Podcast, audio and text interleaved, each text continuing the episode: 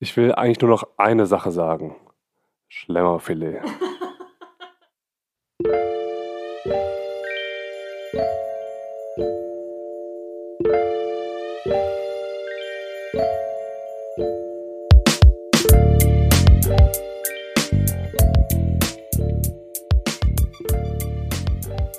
Hallo und herzlich willkommen zu Bibliotherapie, dem Podcast über Literatur und Psyche. Ich bin Sophie. Ich bin Konstantin. Und wir reden hier einmal im Monat über Bücher, die sich mit Psyche im Allgemeinen oder mit psychischen Erkrankungen beschäftigen. Genau. Wir haben uns jetzt länger nicht gesehen.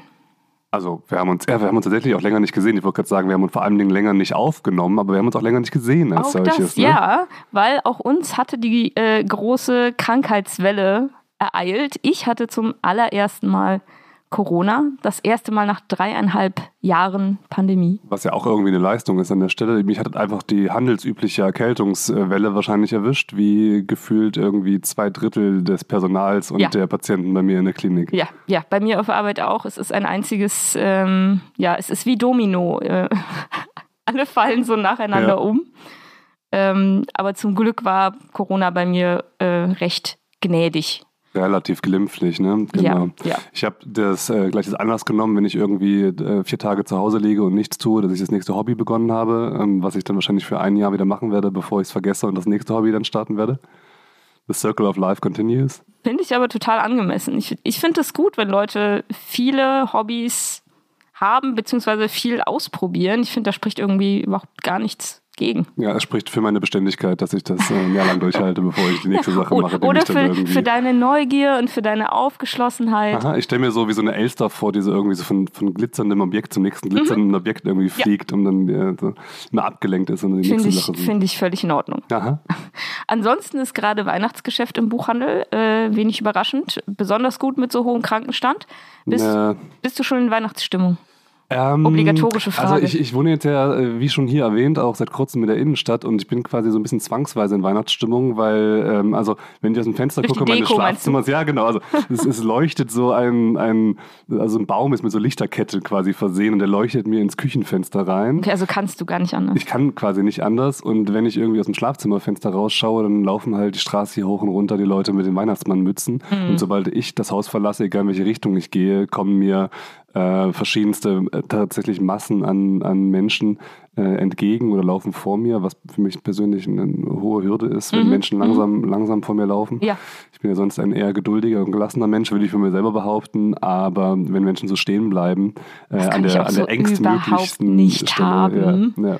Ja, äh, geht mir auch so. Habe ich auch gerade erfahren, als ich hierher gelaufen bin. Ich bin normalerweise, wir nehmen heute auf am ersten Advent. Normalerweise. Stimmt, heute ist erster Advent. Ja, normalerweise bin ich nicht äh, auf der Straße, wenn Advent ist, weil ich dann auf meinem Sofa vor mich hin gammel. Ist das so eine, so eine allgemeine Lebensregel für dich, dass Ja. du, wenn Advent ist, bist du nicht auf der Straße?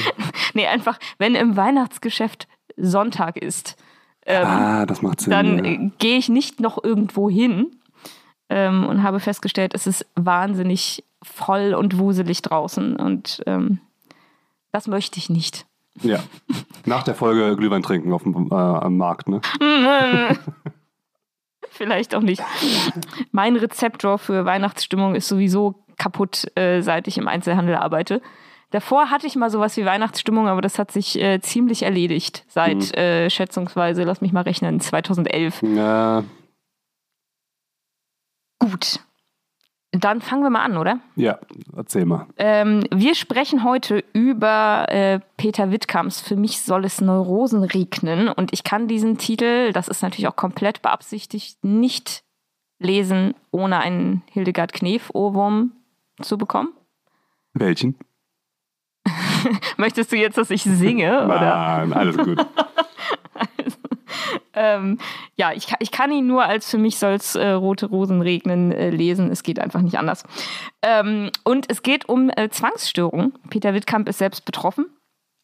Und ich will jetzt gar keine große äh, Triggerwarnung hier vorsetzen, aber will nur sagen, wenn ihr selbst unter Zwangsstörungen leidet und ihr neigt dazu, ähm, euch die Zwänge anderer Leute anzueignen, das ist auch öfter mal im Buch Thema, dass manche Leute da sehr empfänglich für sind, äh, dann vielleicht ein bisschen vorsichtiger sein mit der Folge. Zu Peter Wittkamp. Peter Wittkamp ist Autor, er hat Soziologie studiert und er ist, ist und war äh, Gagschreiber, unter anderem für das Neo-Magazin von Jan Böhmermann und er arbeitet, soweit ich das jetzt herausgefunden habe, immer noch für die Heute-Show. Und er hat, das kommt im Buch am Rande auch vor, als Werber das Image der Berliner Verkehrsbetriebe aufpoliert. Was, glaube ich, echt eine, echt eine krasse Leistung ist. Also ja. so BVG und ja. sowas. Ähm also dieses äh, Wir lieben dich Ding und ja, äh, dieses, ne, es läuft eigentlich alles total grottig und scheiße bei uns, aber deswegen sind wir so liebenswert. Ja, ja, ja. Ähm, genau, da äh, war er dran beteiligt.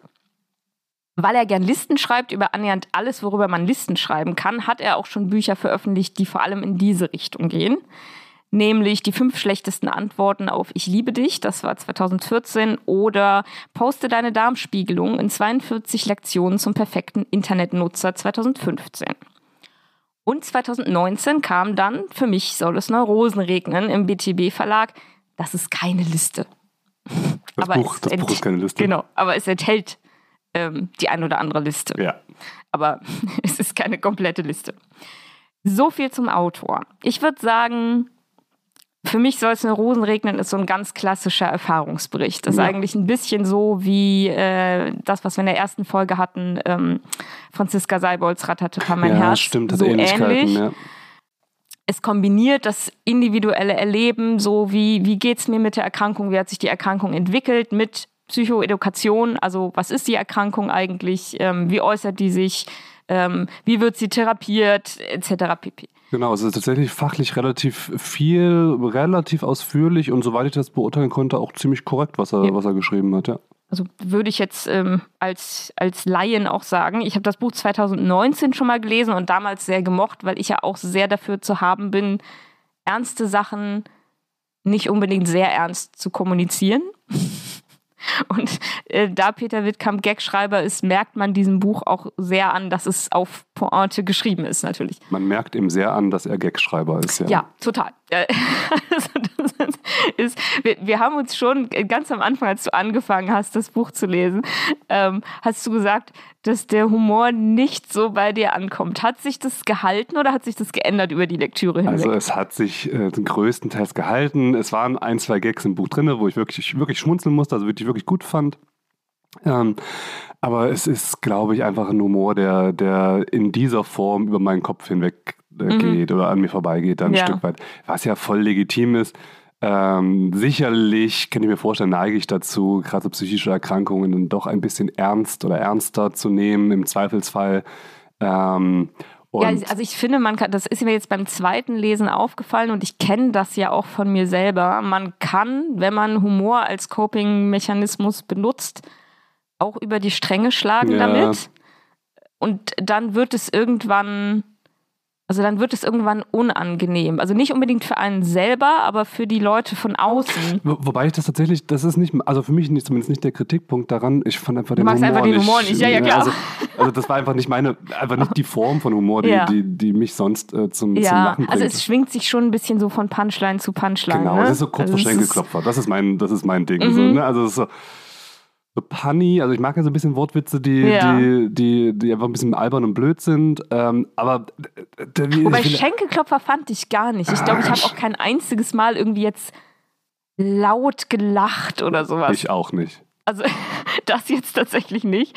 Ähm, aber manche, manche so Nebensätze oder Ideen oder sowas fand ich einfach ganz witzig. Aber ja, ja, ähm, um das zu sagen, die Gagdichte im Text ist ziemlich hoch.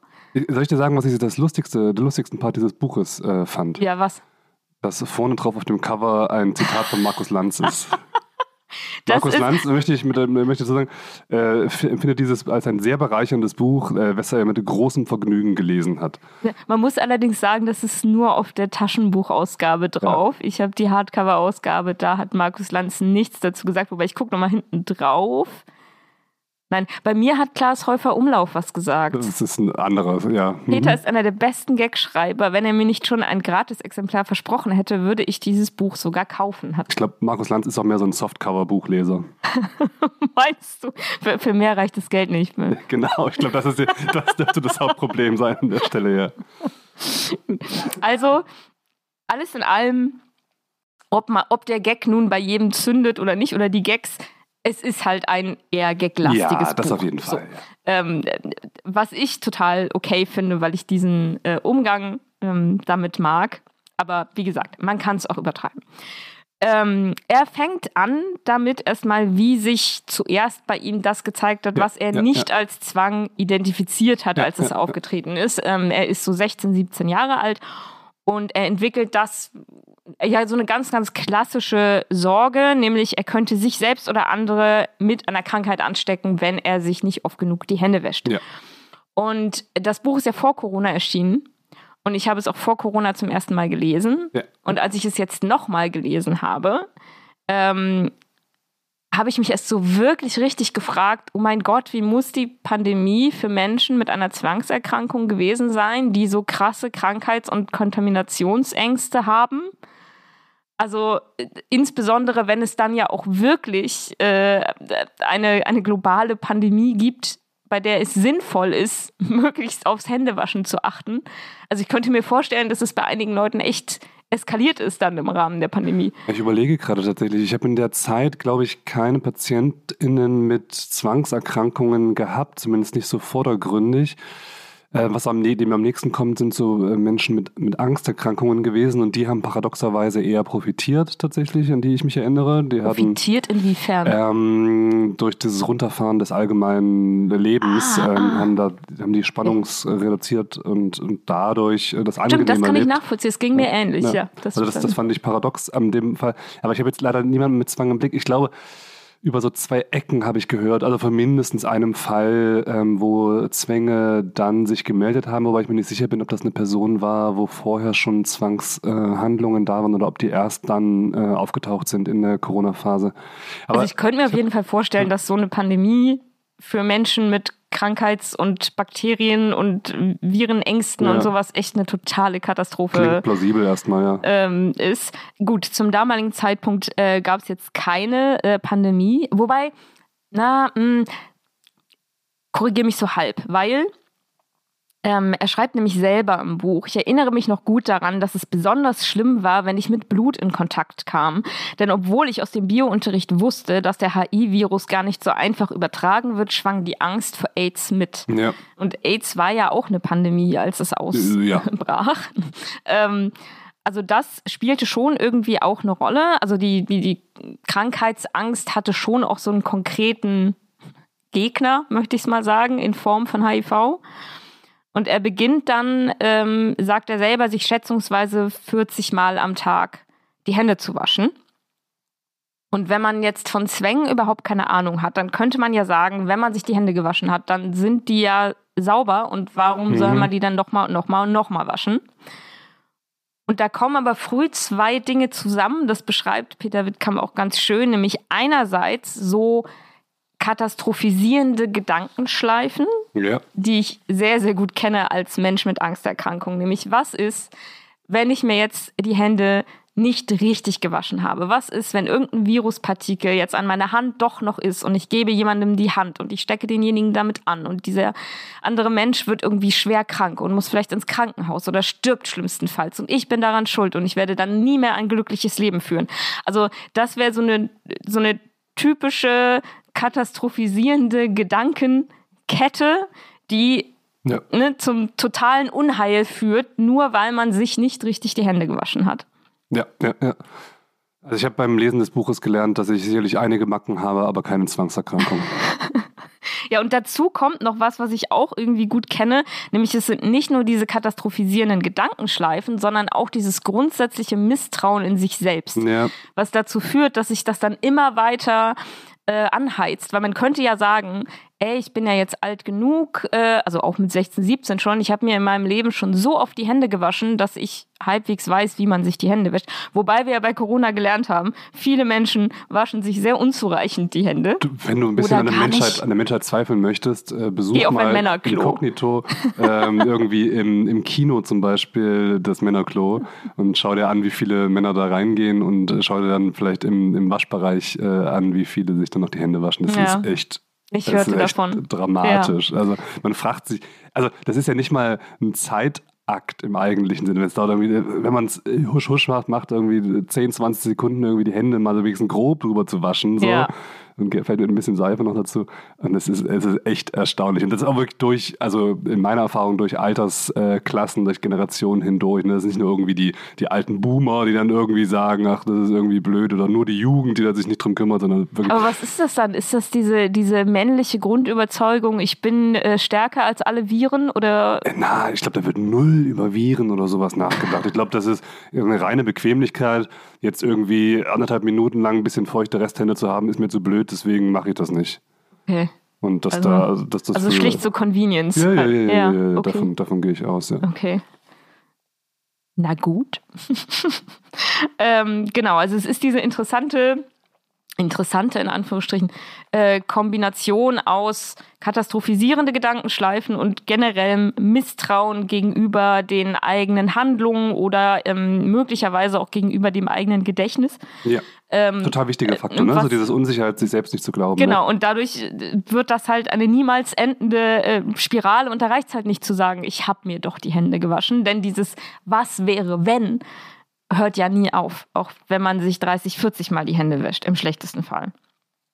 Und Peter Wittkamp hält das am Anfang auch geheim vor Freunden und Familie. Nicht nur am Anfang, so Ähm, richtig, also bis ja, zum also, Erscheinen des stimmt, Buches. Stimmt, ja, stimmt. also, Sehr, sehr lange, aber insbesondere auch am Anfang, als er noch ähm, jugendlich ist. Also ihm ist nicht bewusst, dass er eine Zwangsstörung hat.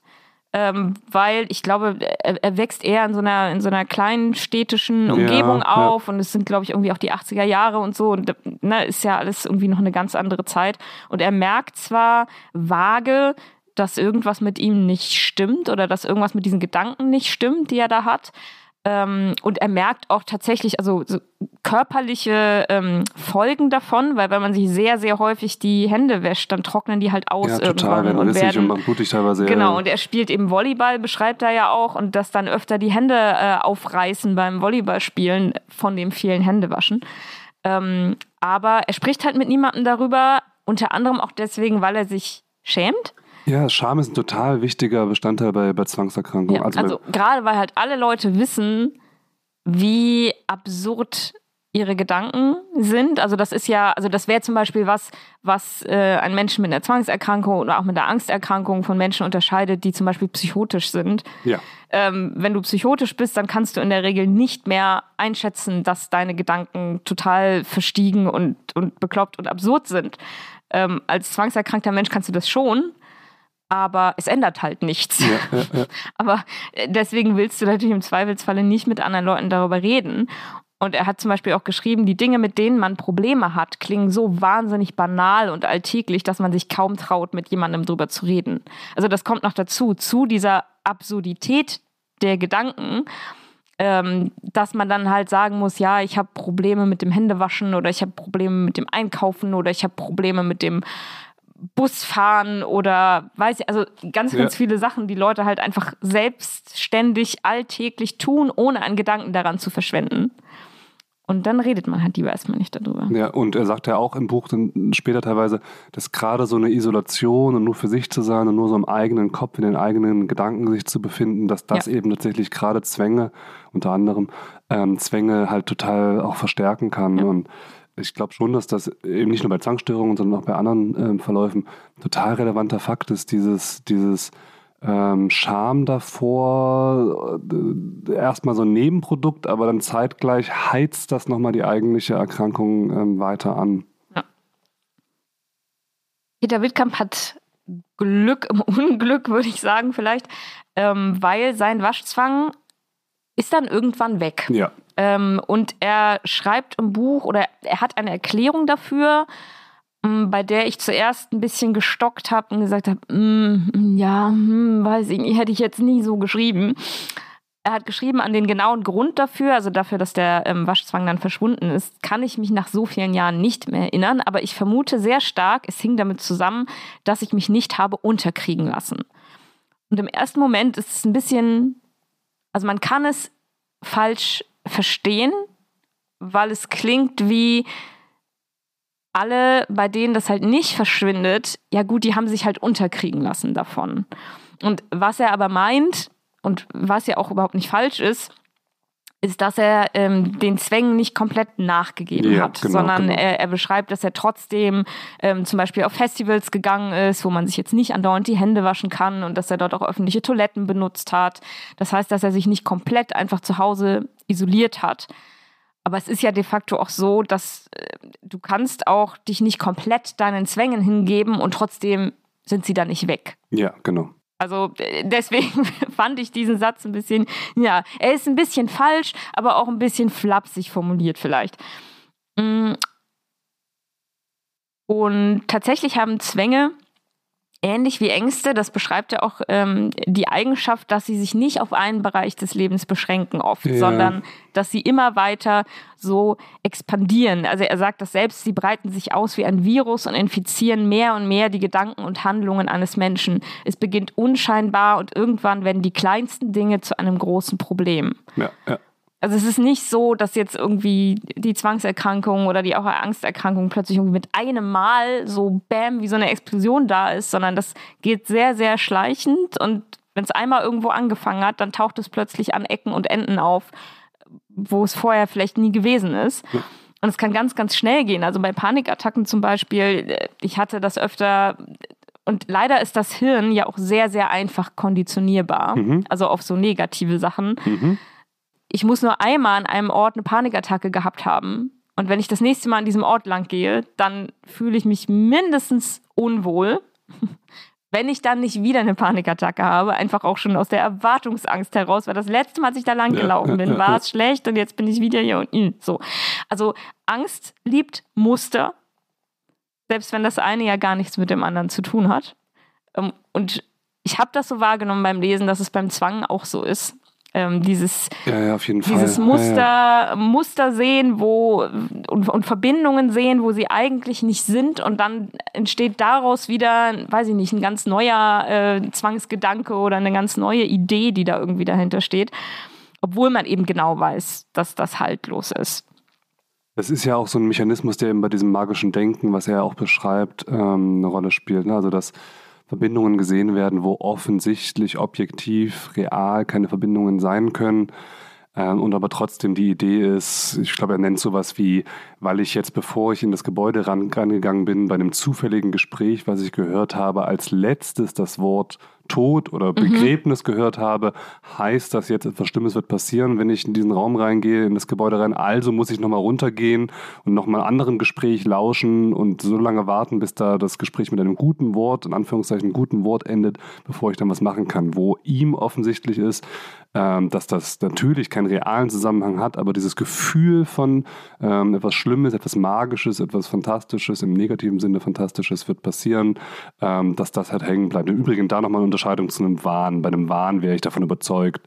Ja. Ich habe jetzt als letztes das Wort Tod gehört, also wird definitiv, ohne dass das auf irgendeine Art und Weise hinterfragbar ist, jemand sterben. Ne? Das wäre so ein irgendwie überzogener Wahn, Wahngedanke. Aber als ich das zum ersten Mal gelesen habe äh, mit, den, mit den Worten, so, ich habe jetzt ein schlechtes Wort gehört und ich muss jetzt quasi irgendwie das neutralisieren, bevor ich mit was auch immer ich gerade gemacht habe, irgendwie fortfahren kann. Das hatte ich, ich hatte mich vor der Lektüre ehrlich gesagt noch nie sehr detailliert mit Zwangsstörungen auseinandergesetzt. Ich kannte das, so das klassische, Leute waschen sich die Hände zu viel, Leute kontrollieren hundertmal, ob der Herd aus ist und ne, solche Geschichten.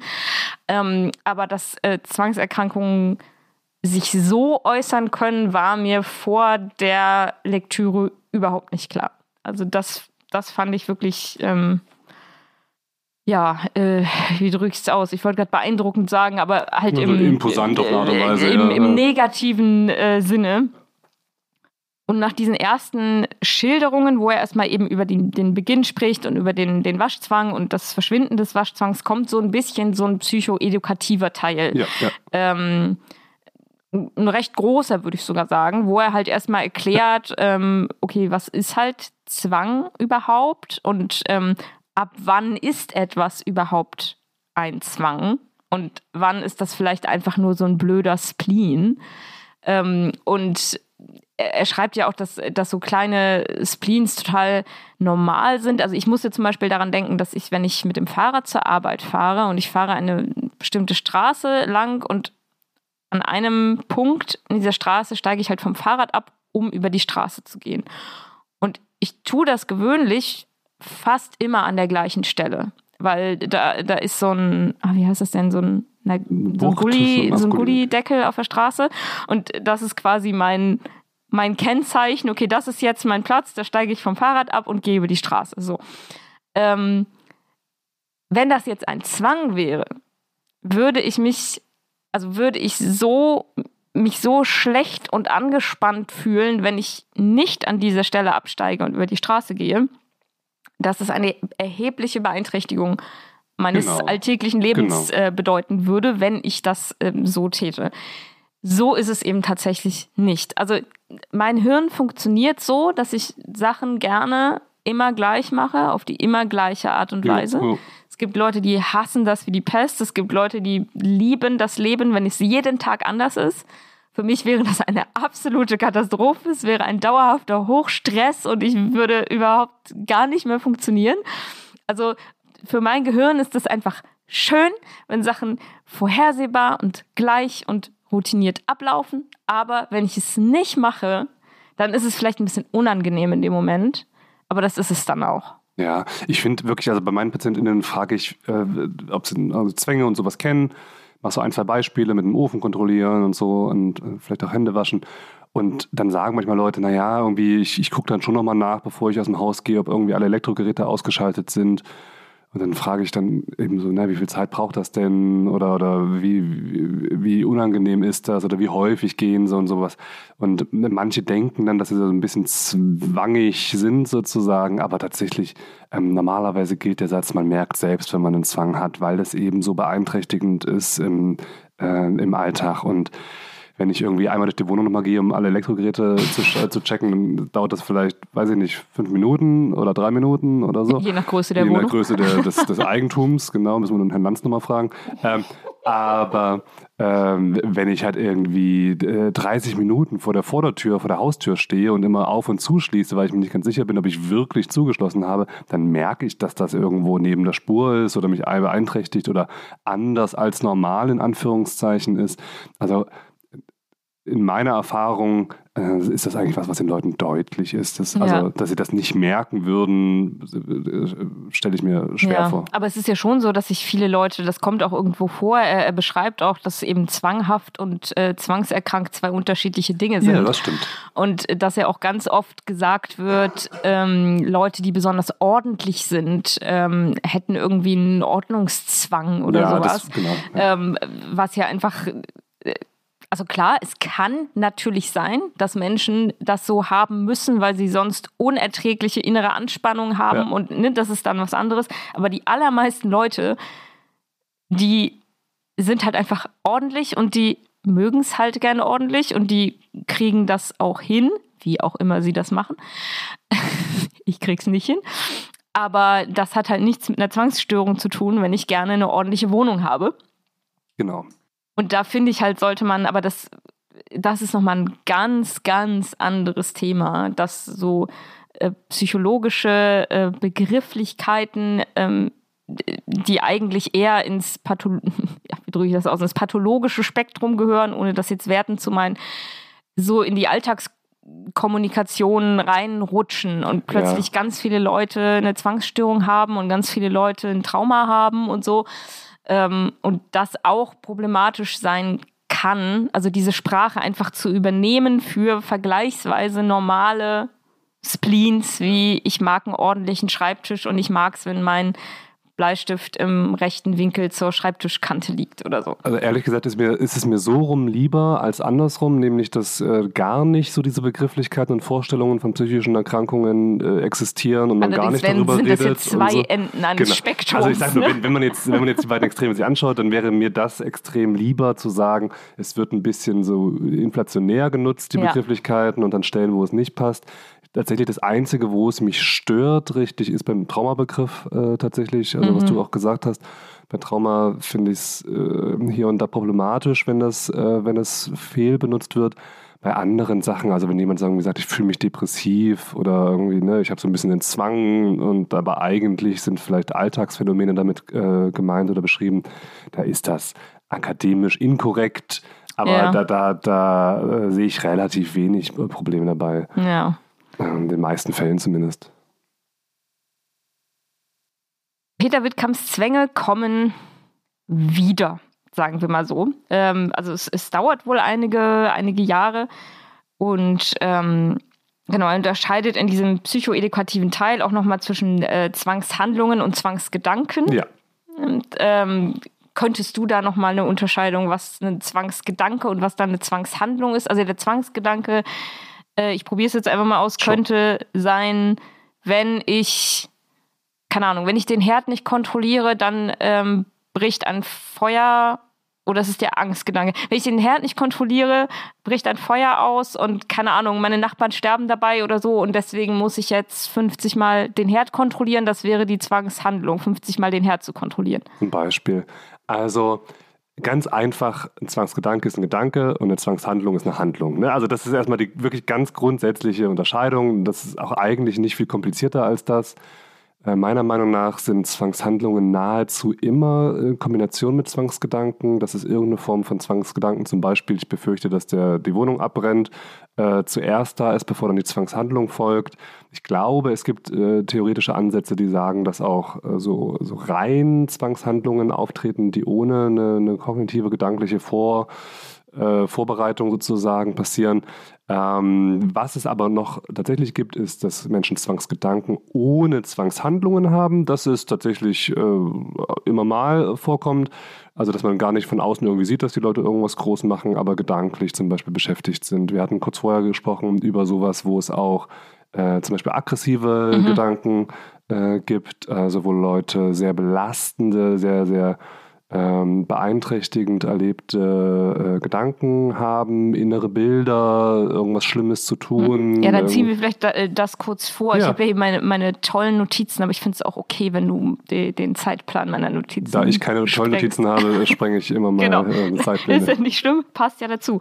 Ähm, das kommt jetzt im Buch nur sehr am Rande vor. Aber ich hatte das selber mal in einer, ich glaube in irgendeiner Talkrunde oder in irgendeiner ähm, Dokumentation überhaupt gesehen, dass eine Frau beschrieben hat, dass sie die Zwangsgedanken hatte, dass sie ihrem Kind was antun könnte. Und ähm, ich finde es in diesem Kontext total wichtig, darüber zu sprechen, dass auch das Zwangsgedanken sein können, weil, glaube ich, viele Menschen, die das, die das so erleben, Angst haben, dass sie überhaupt auf diese Gedanken kommen, weil sie ganz fürchterliche Menschen sind. Genau. Äh, und weil sie sonst gar nicht äh, ne, sowas denken würden, wenn sie keine schlimmen Menschen wären. Und auch das können halt Zwangsgedanken sein. Genau. Und der Kniff dahinter ist gar nicht so sehr, dass Menschen irgendwie solche Gedanken entwickeln, weil wenn man da genauer nachhakt, entdeckt man, dass eigentlich so gut wie alle Menschen solche Gedanken mal haben. Also beispielsweise ein Gedanke wie, ich bin eine junge Mutter, mein, mein dreijähriges Kleinkind schmeißt sich ähm, äh, auf dem, auf Supermarktboden irgendwie und schreit rum und ich habe irgendwie so eine, so eine äh, Reizreaktion in mir drin, dass ich am liebsten irgendwie einfach keine Ahnung, einmal gegentreten würde gegen das Kind oder sowas. Und das ist ein Gedanke, der auftaucht, aber der bei den meisten Menschen dann einfach nicht als ernst genommen wird. Also dann, okay, das ist jetzt ein Impuls, der mir ist, der ist äh, schlimm, der ist furchtbar, würde ich niemals machen aber bei einem kleinen Prozentsatz der Menschen halt dieser Gedanke ernst genommen wird, nach der Idee, okay, weil ich das denke, könnte ich es auch tun. Mhm. So eine Fusion mit dem Gedanken und Verhalten stattfindet, nennt man das. Und dann das eben natürlich sehr wichtig nimmt, weil man möchte sein Kind natürlich nicht treten, nur weil es am Boden liegt und rumschreit. Die meisten Menschen möchten das zumindest nicht. Und dann daraus ähm, eben diese Befürchtung, dieses Gewicht dem Gedanken geben, oh Gott, wenn ich das denke, wenn ich wieder das denken könnte, wenn ich das noch mehr denken würde, dann würde ich das tatsächlich auch machen und ich will das ja, ja nicht machen und trotzdem habe ich diesen Gedanken. Ich glaube, dann kommt ja, kommt ja sowas ähnliches auf, wo man immer sagt, ne, denken Sie nicht an einen rosa Elefanten. Genau, so, genau. Ich darf das nicht mehr äh, denken, dass ich meinem Kind sowas antun könnte. Genau. So, und allein dadurch, dass man irgendwie dieses Mindset sich gesetzt hat, zu sagen, ich darf das nicht mehr mehr, ja. werden die Gedanken dann natürlich immer, immer aufdringlicher. Genau. Und dann richten sich die Menschen ja irgendwie auch daran aus, also das ändert sich, ähm, wie sie mit ihren Kindern umgehen, genau. vor dem Hintergrund, dass sie ja Angst haben, ständig Angst haben, sowas könnte passieren und sie genau. könnten das doch irgendwann tun. Also ich, ich weiß von Fällen, wo ähm, äh, ich kenne es oder habe es gehört, mehr von Müttern tatsächlich, aber mhm. es ist natürlich auch vorstellbar, dass es bei Vätern so ist, aber ich weiß von Fällen, wo dann Mütter sich nicht mehr alleine im selben Raum wie ihre Kinder ja. aufhalten wollen, aus der Befürchtung heraus was zu tun. Ähm, und mir ist ganz, ganz wichtig, das dazu zu sagen, dass das ganz normale Gedanken oder gedankliche Reaktionen sein können, die wie gesagt bei so gut wie jedem Menschen auftreten. Das ist überhaupt nichts Schlimmes, dass die Gedanken auftreten. Gedanken sind nicht verwerflich, Gedanken sind nicht moralisch richtig oder falsch.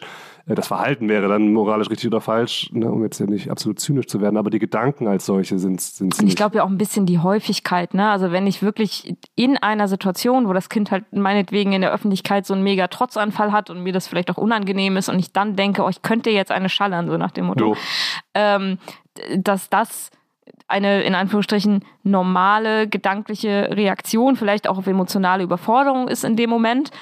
Aber wenn ich jetzt halt morgens aufstehe und ohne diese Akutsituation, dass das Kind irgendwie ja. bockt oder so, den ganzen Tag lang denke, oh, ich könnte, was weiß ich, das Kind fallen lassen oder ich könnte äh, dem Kind Essen geben, was irgendwie, ohne dass ich das weiß, könnte ja. das Kind versehentlich vergiften oder keine ja. Ahnung, was man da so denken Das ist dann ja auch nochmal eine andere Kategorie von Gedanke als. Der weiterhin nicht moralisch verwerflich wäre. Nee, nee, nee, aber, aber mehr in einer Zwangsgedanken genau, ich, ich meine nur, dass genau. diese Situations, diese situationsgebundene Gedanke von mein Kind geht mir gerade auf den Sack, deswegen denke ich das, noch eine andere Situation ist als es ist eigentlich gerade gar nichts los und ich denke trotzdem, ich könnte meinem Kind etwas da hat sich dann der ne? Gedanke irgendwie verselbstständigt genau, wahrscheinlich. Genau. Und um noch äh, zu ergänzen, ähm, vielleicht für, für HörerInnen, äh, mal neben diesem wirklich sehr typischen Gedanken, nämlich äh, irgendwie aggressive Handlungen gegenüber dem Kind äh, zu machen, ein anderer relativ typischer äh, so Gedanke, den viele vielleicht mal erlebt haben, ohne den als Zwangsgedanken dann gespürt zu haben, ist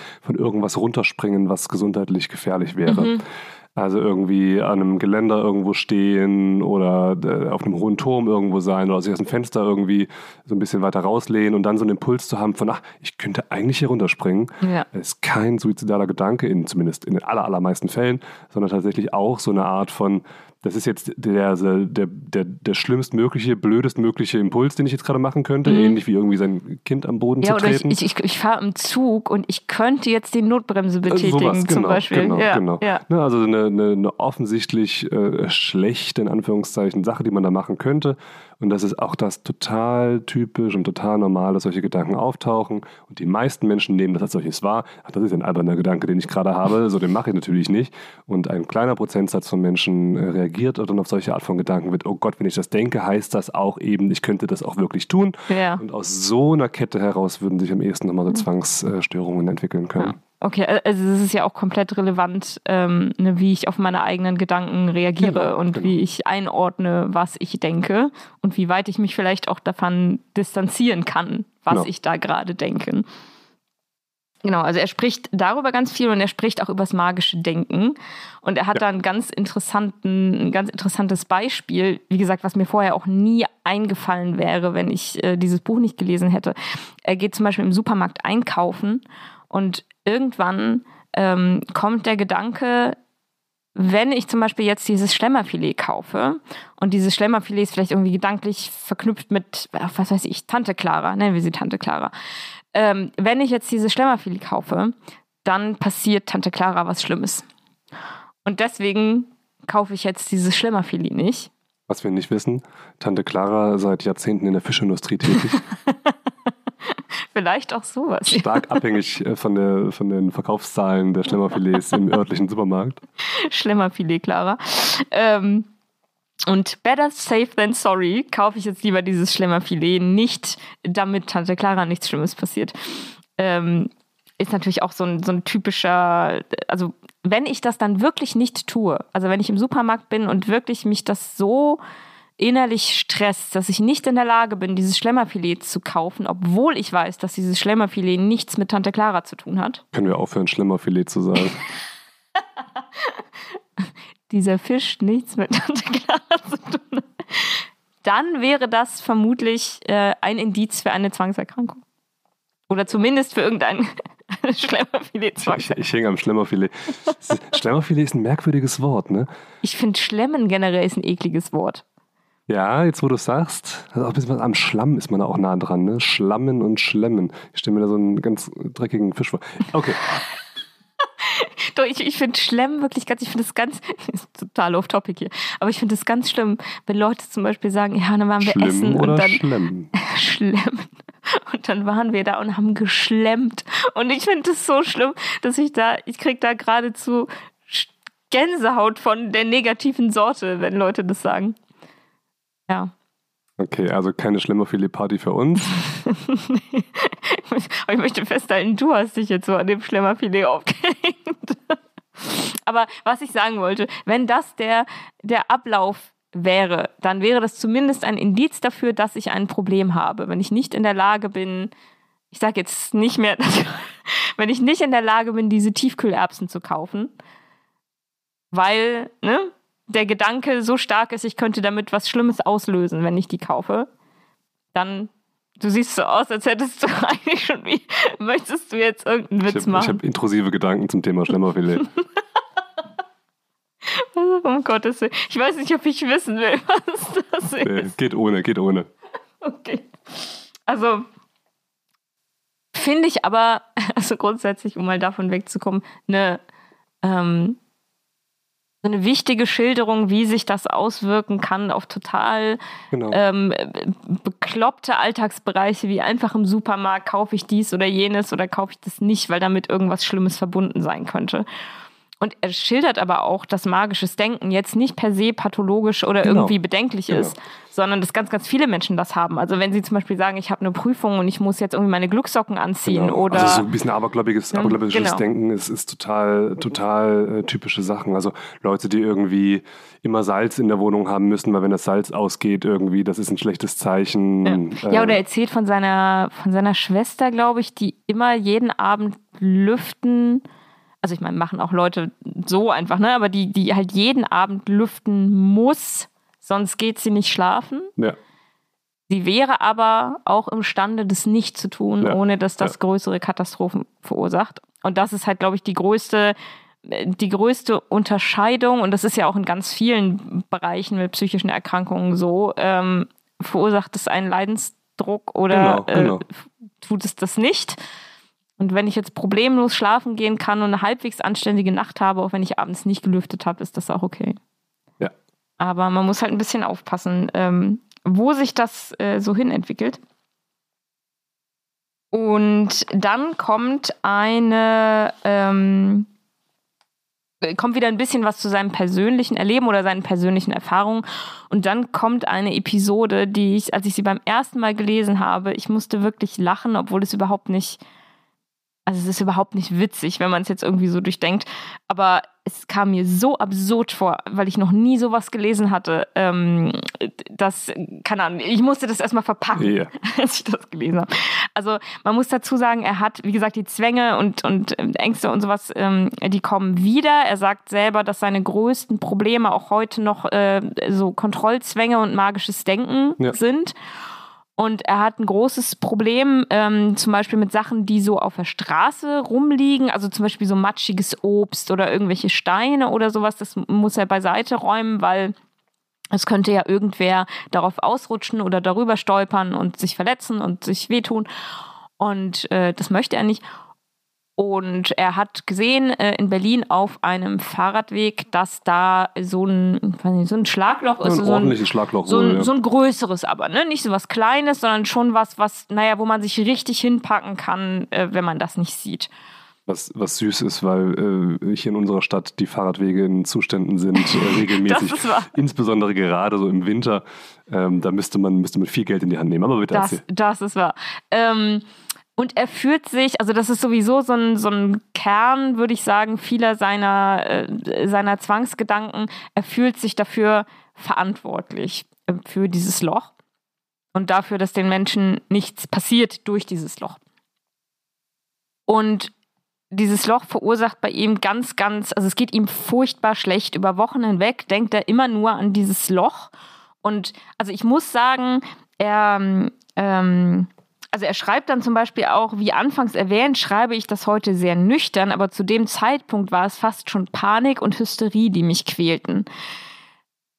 Ich muss sagen, das, da tut er sich schwer, also für mich tut er sich damit schwer, mir wirklich zu vermitteln, wie sich das anfühlt. Ja. Ähm, wie sich diese, diese krasse Anspannung, ich, ich meine, ich kann es mir halbwegs vorstellen als Mensch mit Angsterkrankung, wie sich das wohl anfühlen mag, aber ich glaube, für Menschen, die das nicht kennen, ist es schwer, irgendwie emotional, körperlich nachzuvollziehen, was das für Anspannungszustände Ja, ja. sein müssen, in denen man sich dann befindet.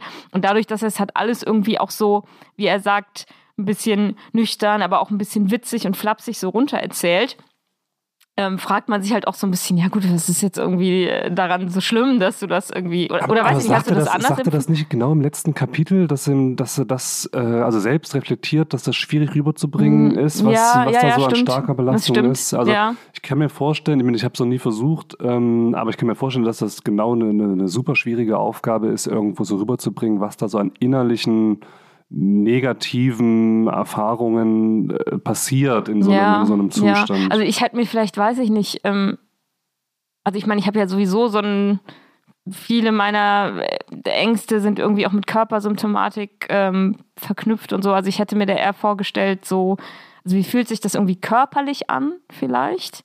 Ähm, das, das kann man ja vielleicht irgendwie noch beschreiben. Das finde ich, tut er nicht so viel. Wenn er da eine körperliche Ich, Reaktion ich wollte hatte, gerade wissen wir sagen, nicht. ne? vielleicht spielt sich das bei ihm aber auch irgendwie auf eine andere, mehr auf eine gedankliche Art und Weise ab oder so.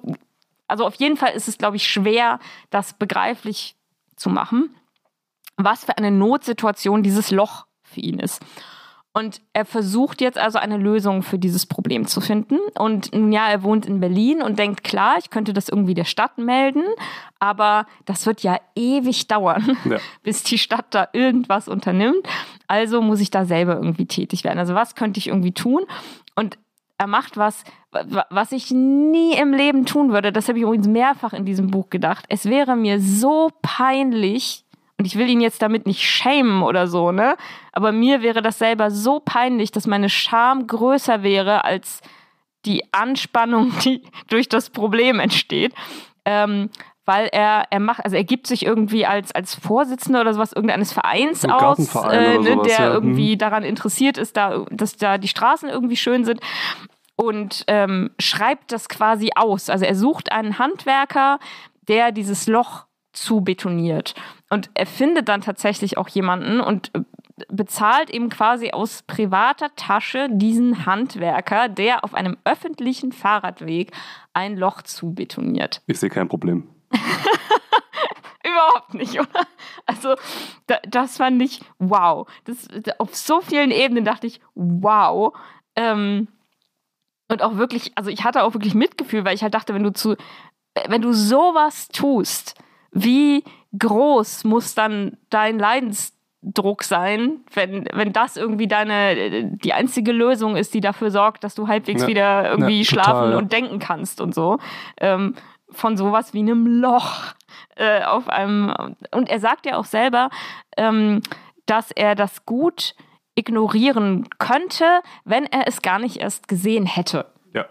Also es, es kommt schon drauf an, dass er das wahrnimmt, weil dann hat er halt irgendwie das Gefühl, so die Verantwortung, ne, der Ball liegt jetzt bei mir und wenn er das abgeben kann, also es gibt ja noch andere Beispiele, seine, seine Probleme sind ähm, oft ähnlich gelagert, nämlich ich übernehme oder ich habe ein Verantwortungsgefühl für Dinge, die eigentlich nicht in meinem Verantwortungsbereich liegen. Und ich muss jetzt damit irgendwas tun. So. Und Ich persönlich glaube tatsächlich, dass auch da wieder so diese, dieses Scham-Ding mit reinspielt auf eine andere Art und Weise. Nämlich, was er ja sagt, ist nicht nur, ich habe dieses Verantwortungsgefühl, sondern das belastet mich deswegen, wenn ich mitbekommen könnte im Nachgang, dass da irgendwie wem was passiert ist. Weil das zum Beispiel mein normaler Fahrradweg ist, wo ich langkomme. Wenn ich dann in der Zeitung lesen würde, auf dem, dem Fahrradweg ist jemand gestürzt, hätte sich was getan, erst dann wäre es belastend für mich, beziehungsweise für ihn dann. Und ähm, ich glaube, an der Stelle setzt, setzt so ein Schamding ein, weil er sagt auch, ja, wenn ich es nicht mitbekommen würde, irgendwie so, dann, dann wäre das für mich nicht schlimm. Also die, die eigentliche Verantwortungsthema ist gar nicht so das, was, was oben auf ist, sondern dieses, wie würde ich mich fühlen, wenn ich wüsste, wegen mir ist das und das dann passiert? Also wie könnte ich mit mir leben? Ne? Wie, wie, Mhm. wie, wie, wie hätte ich mal die 30 Sekunden noch genutzt, um den Stein aufzuheben von der Straße? Ne? Also wie Scham im Sinne von, ich habe irgendwie eine, eine, eine, eine Regel, eine Erwartung, eine, eine normale Sache, die man macht in der Gesellschaft, irgendwie nicht erfüllt Ich vermute, dass das tatsächlich ähm, mit da nochmal ein Kern sein könnte. Also für, für, ihn, jetzt weiß ich gar nicht, aber also als allgemeines äh, beim ja. Thema äh, Zwängen, äh, diese Idee von, von ja, so eine hohe Anspruchshaltung an sich selbst bei zeitgleich Schwierigkeit, äh, so innere negative Gefühlszustände auszuhalten. Mhm. Ne, also ja, vielleicht wäre ich ein klein bisschen verantwortlich, ja. egal ob ich es mitbekomme oder nicht. Ich bin ein klein bisschen verantwortlich dafür und fühle mich auch ein Stück weit schlecht und bin bereit, dieses Stück weit schlecht oder dieses Stück weit Unsicherheit ähm, auszuhalten in dem Moment. Er sagt es ja auch selber, also an einer Stelle steht, ähm, sehr oft war die größte Schwierigkeit für mich, ich war nicht stark genug, die Folgegedanken zu ertragen. Ja, also ja, die entstehen, wenn ich dem Zwang nicht nachgebe, zum Beispiel. Und ähm, es gibt auch eine andere, eine andere schönes, ein anderes schönes Beispiel dafür. Ähm, da geht es um Autos, äh, genauer gesagt um Autoreifen. Und er schildert selbst, er weiß gar nicht, wie es überhaupt, also wie er auf den auf das Thema überhaupt aufmerksam äh, wurde, aber er hat. Doch, doch, doch, doch, doch. Martin, ja. hatte nicht ein Beispiel, eine Auslösesituation in der Jugend, wo ein Freund von ihm bei einem Autounfall. Das ist eine Geschichte, die er sich ausgedacht hat. Ach, aber bei mir ist es hängen geblieben, dass das tatsächlich passiert ist. Nee. Ach, das ist nur so als Einführung. Genau, so, genau. So, so könnte so, so hätte es, es sein können, aber so war sein. es real nicht. Genau, okay. aber er hat sich die Geschichte ausgedacht. Er hat, glaube ich, gesagt, er weiß selber nicht genau. Er hat vielleicht in, in der Kneipe mal irgendwo gehört, dass sich Leute darüber unterhalten haben, dass sowas vorkommen kann. Ähm, also es geht explizit um Nägel in Autoreifen, also um so kleine Nägel, die dafür sorgen, dass äh, der Autoreifen quasi so graduell Luft verliert. Das geht nicht schnell, sondern über einen längeren Zeitraum hinweg, immer ein bisschen, immer ein bisschen, ähm, bis irgendwann so viel Luft raus ist, dass es zum Beispiel eben zum Autounfall führen kann. Und dass man das eben vorher gar nicht unbedingt bemerkt. Und er irgendwann so eine, so eine extreme Empfindlichkeit entwickelt hat, wenn irgendwas so ein bisschen glitzert oder reflektiert oder sowas ja. in Autoreifen, weil er jedes Mal immer dachte, das könnte ja jetzt ein Nagel sein. Äh, und das galt zum Beispiel auch nicht nur in der, in der Offline-Welt, sondern auch online, wenn Freunde oder irgendwen, den er kannte oder irgendeine öffentliche Person Fotos gepostet haben, wo sie irgendwie vor ihrem Auto stehen ja, und ja. er meinte, er hätte da irgendwas gesehen, dann war eben der Zwang, die Leute darauf aufmerksam zu machen, dass da was sein könnte. Und ähm, er hat längere Zeit, hatte er quasi so einen Vordruck auf seinem Laptop stimmt, ja. mit so einem Zettel, wo halt drauf stand, ich habe was an ihrem Autoreifen gesehen. Es könnte sein, dass es sich dabei um einen Nagel handelt und vielleicht wollen sie das mal überprüfen und ne, herzliche Grüße. So.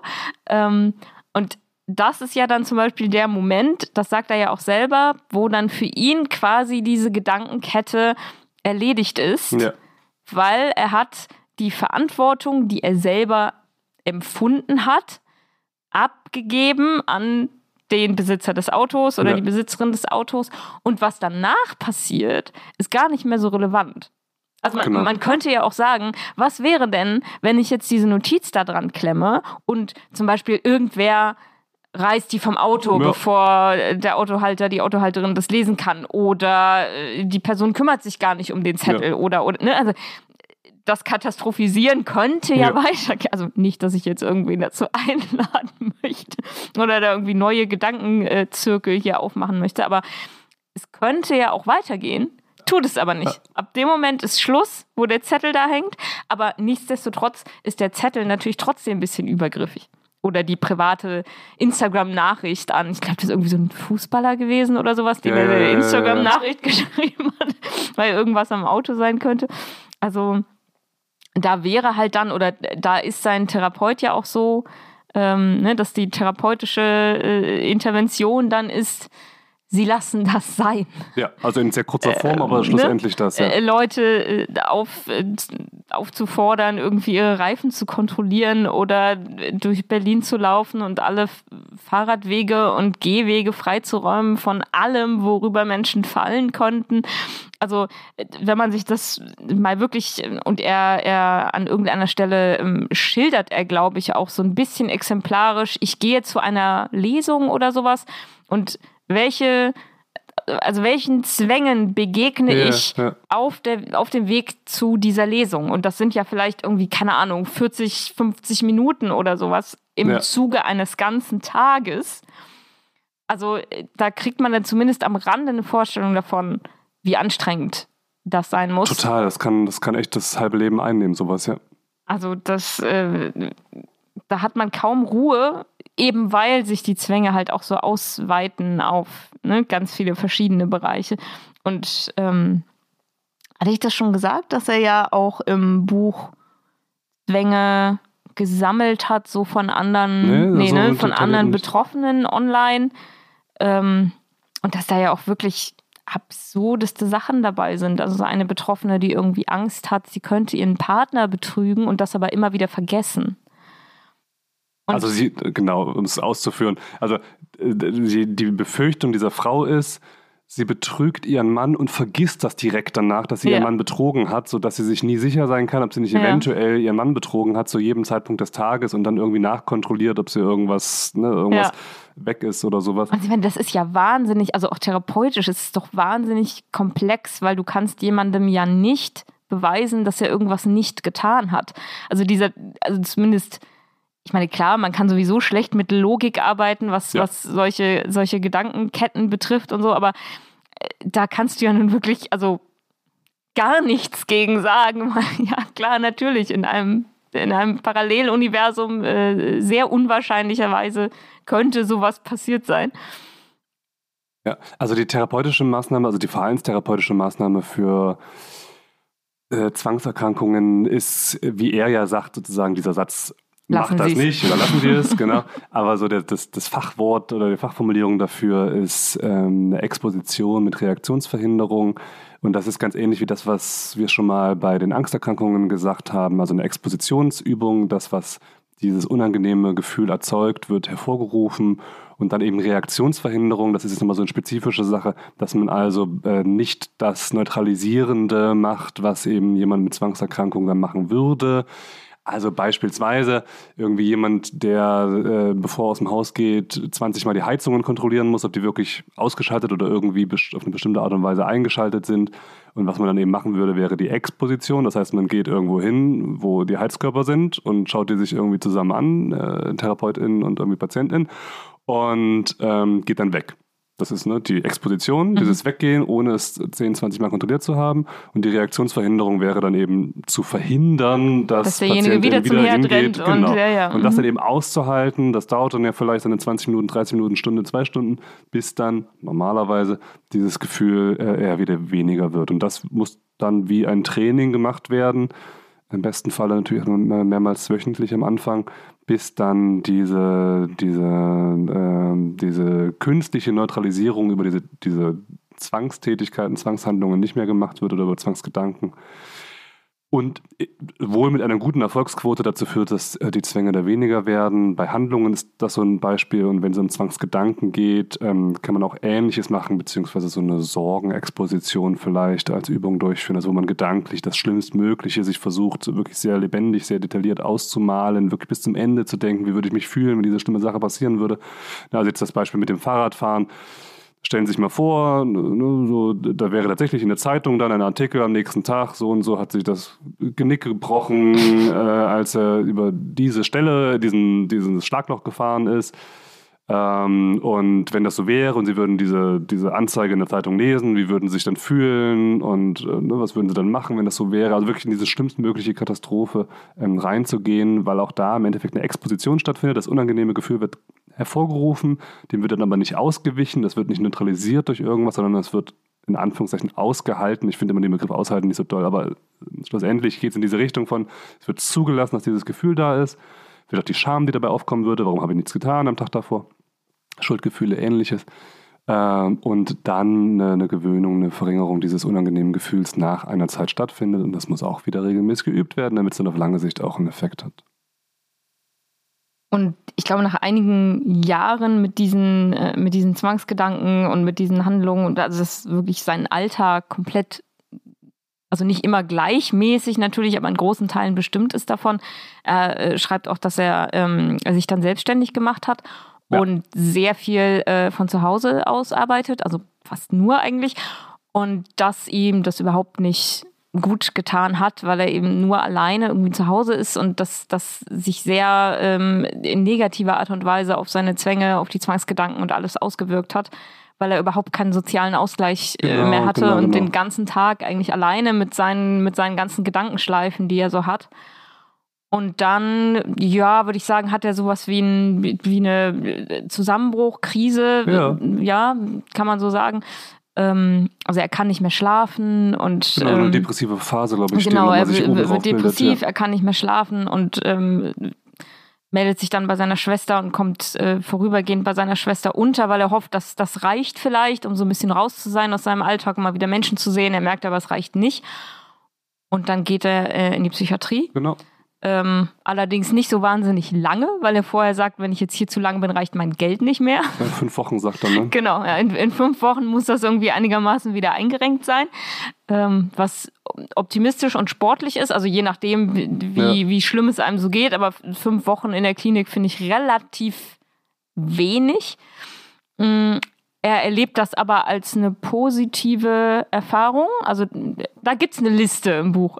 Ja. so, weiß ich nicht, zehn Dinge äh, über die Psychiatrie, die ich irgendwie gelernt habe, äh, in, äh, äh als ich da war. Und dann kommt er raus, er kriegt auch mal, kriegt auch ein paar Medikamente zwischendrin, die ihn wieder so ein bisschen ähm, runterbringen. Und er hat zumindest das Wichtige gelernt, dass es für ihn schlecht ist, zu viel alleine zu sein.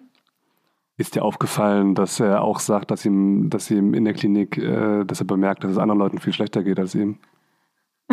Das muss ich verdrängt haben. Aber ja, doch, ja, kann, kann gut sein, ja. Ja.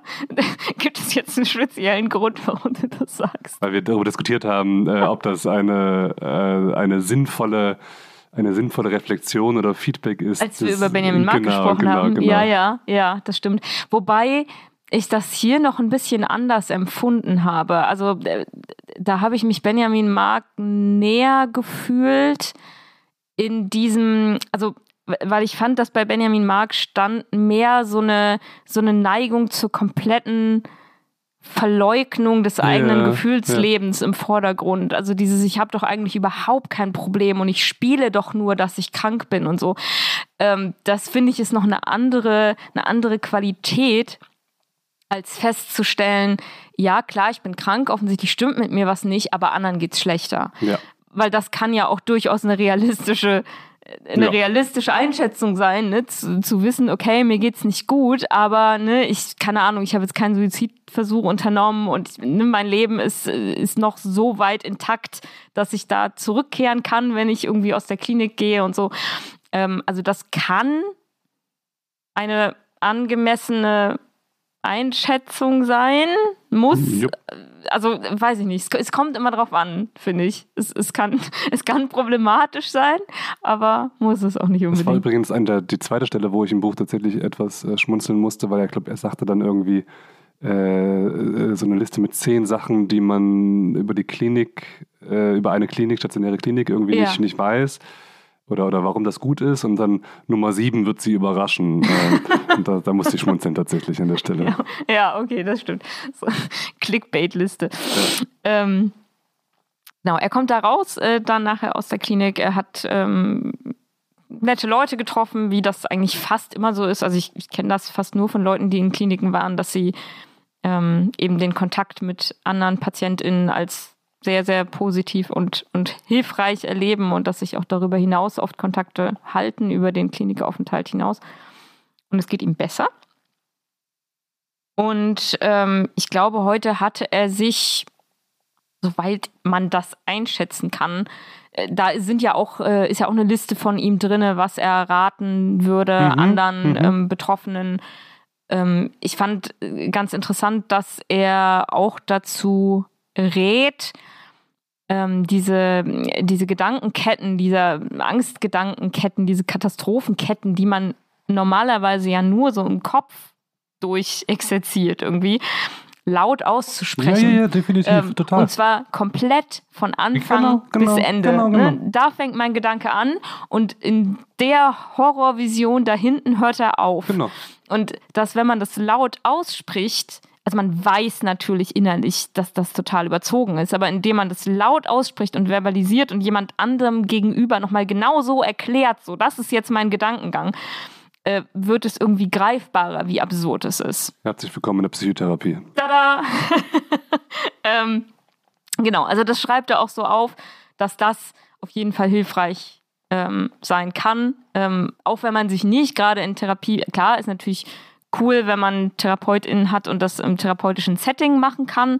Ähm, aber er sagt halt auch, ne, man kann das auch erstmal ähm, gegenüber FreundInnen, also sofern die sich genau, genau, bereit genau, erklären, da ne, irgendwie zu helfen und sich das anzuhören und so. Äh, verbalisieren dessen ist ganz wichtig, auch wenn es einem unangenehm ist und auch wenn man sich schämt dabei und auch wenn man beim Aussprechen schon denkt, boah, was denke ich mir da eigentlich für Käse zusammen, ne? Aber es ist trotzdem wichtig, das zu tun. Absolut, ja.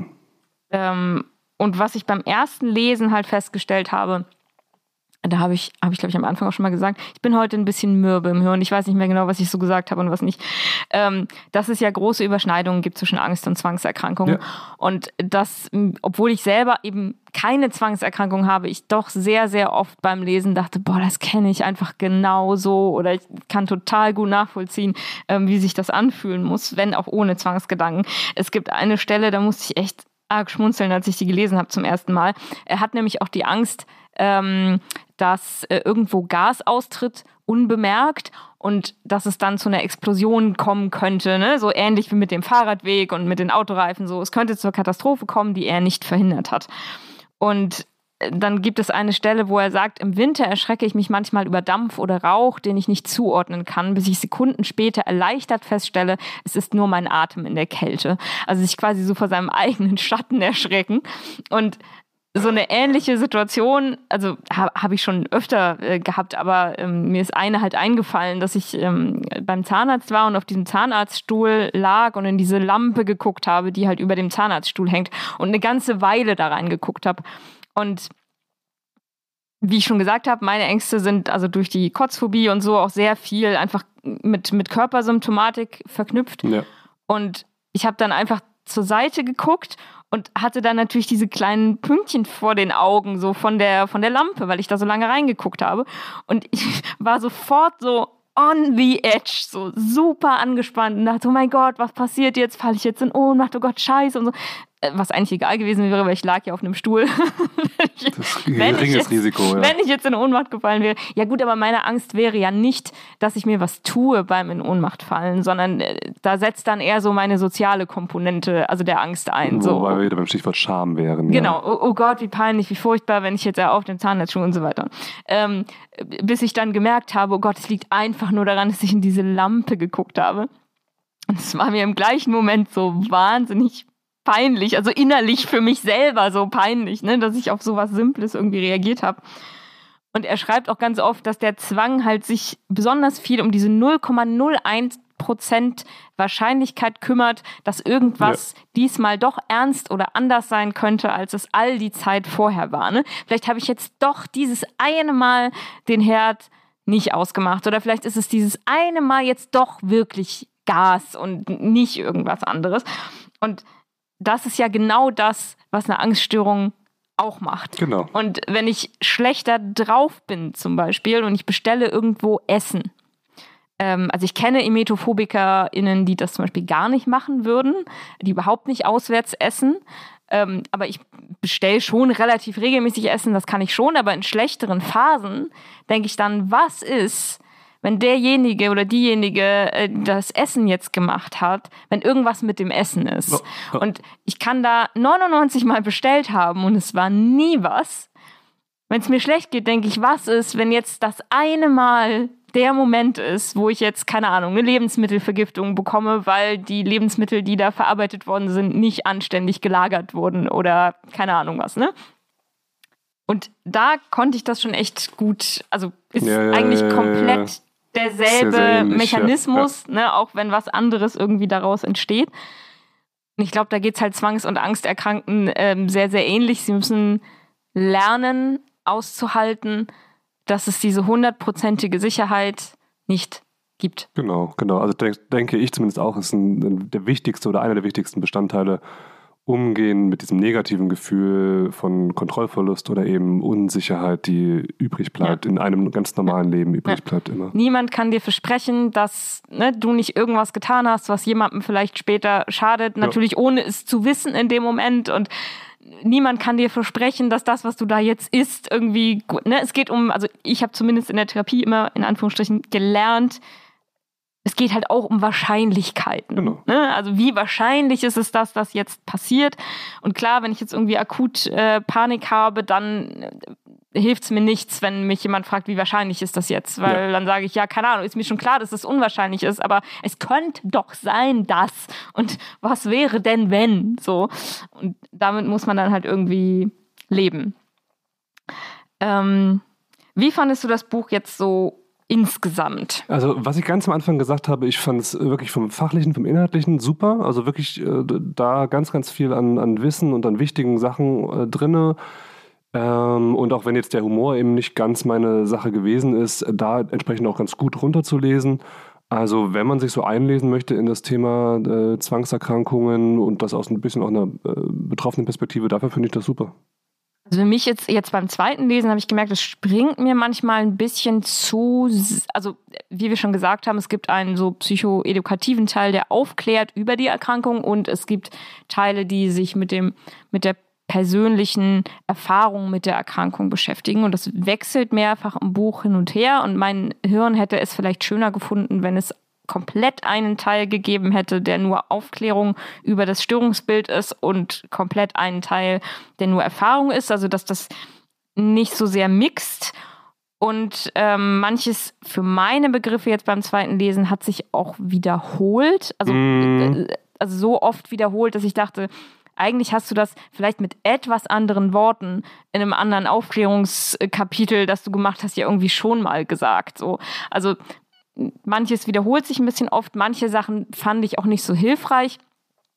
Ähm, also ich fand es auch nicht schlimm, aber er hat zum Beispiel in dem Kapitel, wo er auch auflistet, was so andere ähm, Betroffene für, für Zwangsgedanken haben, ähm, auch über prominente Persönlichkeiten geschrieben, die, das muss ich betonen, möglicherweise eine Zwangserkrankung haben.